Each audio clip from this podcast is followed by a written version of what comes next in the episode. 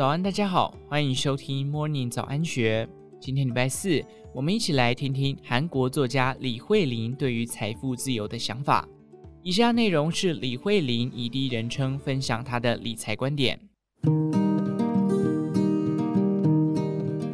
我和大家一样，心中一直对老年生活感到不安，生大病怎么办？没钱怎么办？等等。想存到养老所需的最低生活费，到底要赚多少？又该赚多久呢？我对需要多少钱养老感到焦虑，这就是我必须更忙碌的理由。我要考上更好的大学，找到更好的工作，要赚更多钱，必须买更好的房子，要找到好的老公。我执着并渴望，不知道是谁定义的更好，因为我希望在晚年过上更舒适的生活。因此，我一直不满意自己的生活，每天都想着要努力往下一个阶段迈进。我是一个认真学习的学生，总想着毕业要到人人都听过的知名大公司就业。我即便感冒发烧，仍然熬夜复习考试。虽然因为胆结石而疼痛，还是去上班。然而，我的生活中却没有真正的幸福。现在，我不仅不断清空家里不必要的东西，也很少买东西了。过去的我常常不知不觉为家里增加无用之物，但是因为看到漂亮、打折或流行等而购买的东西沦为垃圾的样子，我现在想要拥有新物品的欲望已经消失了。以前我为了储蓄而省钱时，都会觉得自己很寒酸，没想到现在即使不特别努力，也能实现节约的生活和高储蓄率，这让我对存钱更感兴趣。我习惯了少花钱的生活，也产生了少赚钱也没关系的自信。钱不是越多越好，而是只要赚到自己需要的程度即可。如果能够透过简约的生活只花小钱，我就不必再为了赚钱做更多不想做的事，我的时间也不会再被这些事抢走。过去我对老年生活感到焦虑的原因是茫然。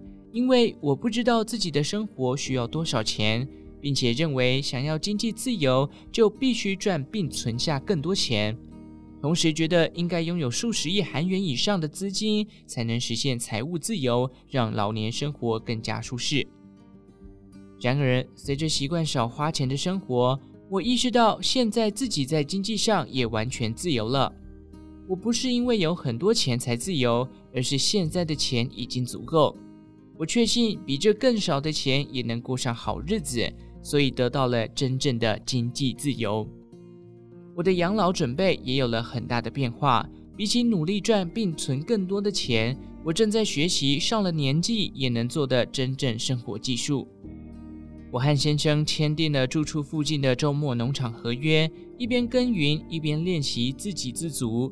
我们买了一台小烤箱，自己烤健康的面包吃，还用了家用咖啡机，自己冲合口味的咖啡喝。我们也开始持续运动，因为比起存养老金，我们更想储存的是肌力。我知道这些自给自足的练习，已经能让我们即使没什么钱也活得下去。